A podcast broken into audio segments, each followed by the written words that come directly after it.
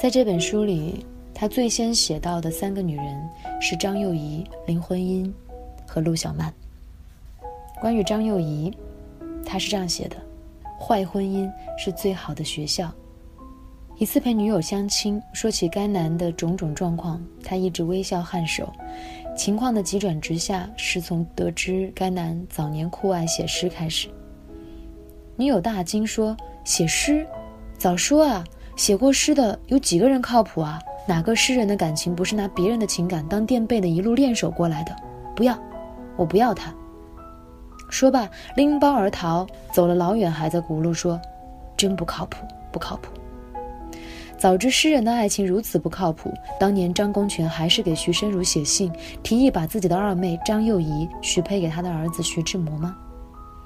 古往今来，婚姻状况差得过张幼仪的女子，恐怕也没有几个。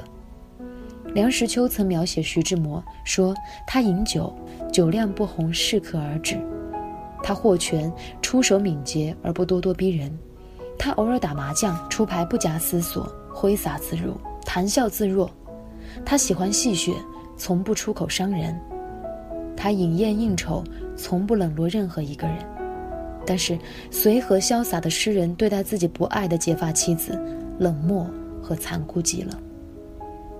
婚后四年，他们相处的时间加在一起大概只有四个月，都是在他的假期。空旷的院子里，他伸长了腿，坐在椅子上读书，时而自言自话，时而颔首微笑。他在他的旁边默默地缝补东西，心里期待和他说上一句话。可是，他宁愿招呼仆人，也不对他说半个字。那时的他年轻胆怯，于是更加沉默地咽下绝望。他到法国马赛去看他，他穿着黑大衣，围着白色的丝巾。虽然他从来没有见过他穿西装的样子，还是一眼就从人堆里面认出了他，因为他是所有接船的人当中唯一露出不想到那儿的表情的人。他心里凉了一大截。在国外，他总对他说：“你懂什么？你能说什么？”飞往伦敦的飞机上，他因晕眩而呕吐，他嫌弃不已，说：“你真是个乡下土包子。”他冷酷地要求离婚，完全不顾她已经怀孕。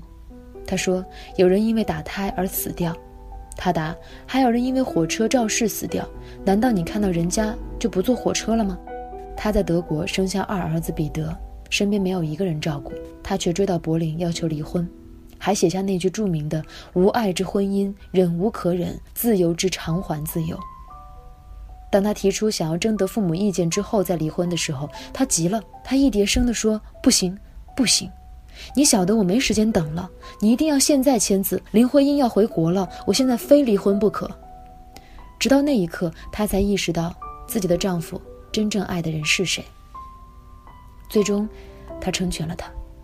他在离婚协议上迅速的签好字，眼神坦荡的递给他说：“你去给自己找一个更好的太太吧。”他欢天喜地的道了谢，提出要看一看刚出生的孩子。他在医院育婴室的玻璃窗外看得赞叹不已，丝毫没有想到刚刚产子却遭离婚的他，该如何养育他的亲生骨肉。他成了民国历史上闻名离婚的第一人。不过，在这一段残酷的过程当中，丝毫看不到那一个写出“你是天空里的一朵云，偶尔投影在我的波心”的诗人式的浪漫与多情。看着她避之唯恐不及的逃离，你以为她是多么的不堪的女子，可是恰恰相反，在这一段婚姻当中，徐志摩才是真正高攀的那个。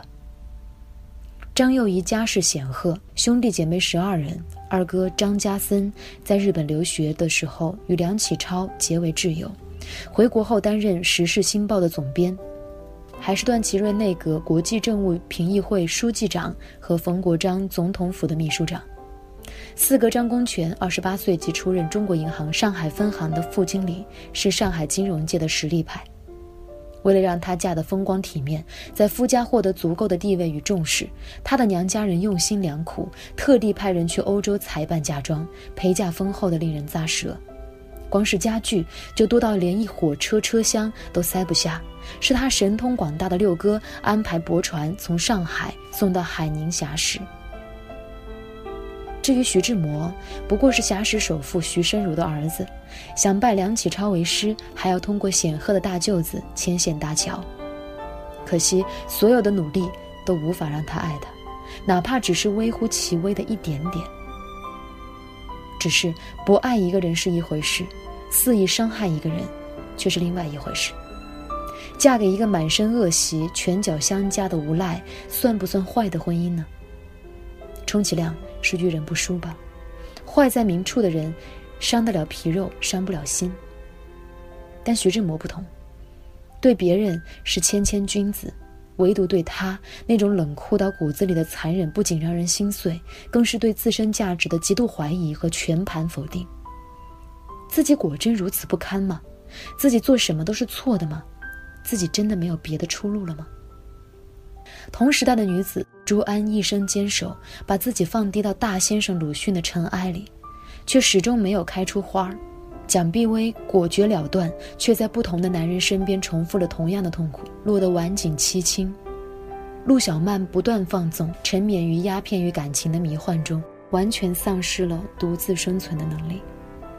唯独她，张幼仪。这个当年被丈夫讥讽为小脚与西服的女子，一边独自带着幼子在异国生活，一边进入德国佩斯塔洛奇教育学院读书。虽然经历了二儿子彼得的夭折之痛，但离婚三年之后，徐志摩在给陆小曼的信中再次提到这一位前妻的时候，却赞叹：一个有志气、有胆量的女子，这两年来进步不少，独立的步子站得稳，思想确有通道。得到那个曾经无比嫌弃自己的男人的真心褒奖，是多么艰难的事。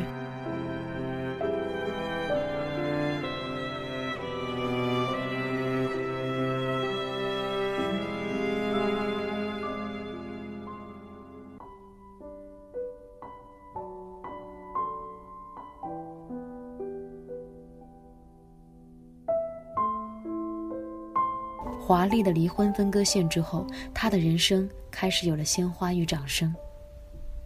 他出任上海女子商业银行副总裁，借助四哥张公权的人脉关系，使女子商业银行走出了困境。每天上午九点，他已经开始在办公室忙碌；下午五点，家庭教师又上门为他补习。他特意把办公桌安排在最里面，方便对周遭的一切明察秋毫。甚至他总是最迟离开办公室，因为生命如此繁忙与丰富。曾经他心底最大的遗憾是没有接受良好的教育，没有系统学习过新派的知识，不能像他爱恋的女子那样既渊博又俏皮。如今他立志为自己弥补这个遗憾。离婚后的他简直像一部励志大剧。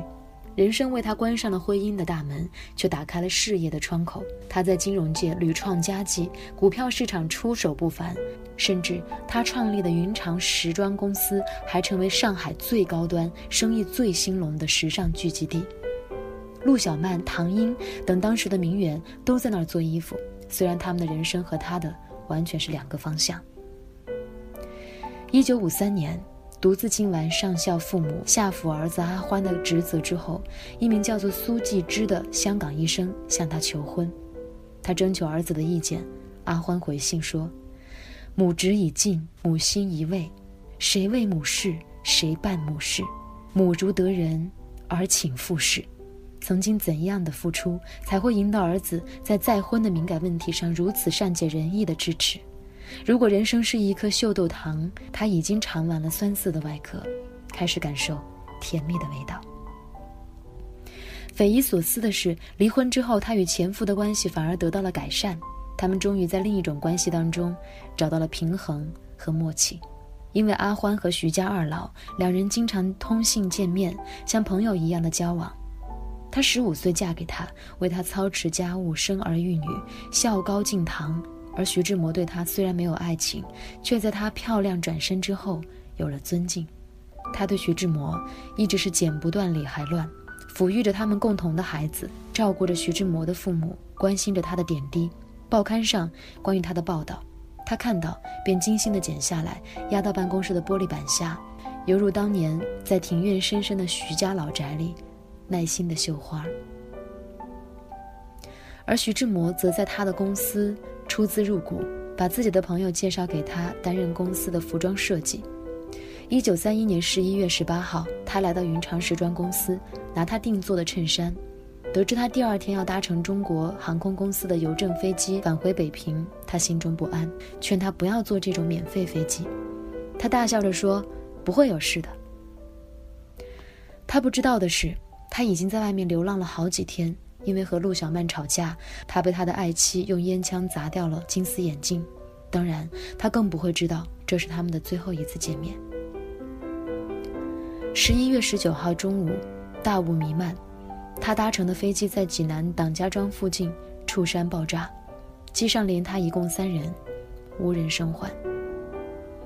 噩耗传来，陆小曼哭死过去，拒绝承认现实，还把报噩耗的人挡在门外。无奈中，送信的只好去找他这个前妻。他以一贯的冷静对事情做了妥帖的安排，让八弟陪十三岁的阿欢去济南认领遗体。公祭仪式上，陆小曼想把徐志摩的衣服和棺材都换成西式的，他坚决拒绝。